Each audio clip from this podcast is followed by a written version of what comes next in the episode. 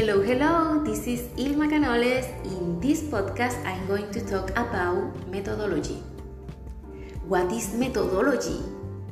The research methodology is the discipline that is responsible for defining, classifying, and systematizing the set of techniques and systems that are used in a given scientific research. But what is the methodology looking for? Seeks to optimize the strategies for the analysis of the effectiveness of the methods of actions. I'm going to give you recommendation for planning the development of a methodology. 1. Define the to-do list.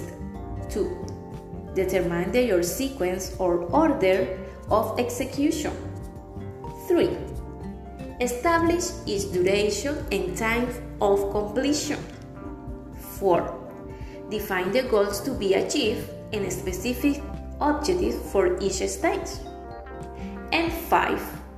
Define for each goal the work of writing, observation, surveys, systematization, content analysis, etc. Now that you know how to develop a methodology, what are you waiting to investigate? Remember, Marston Bates said, Investigation is the process of going up into alleys to see if they are blind. Bye bye. I see you in my next podcast.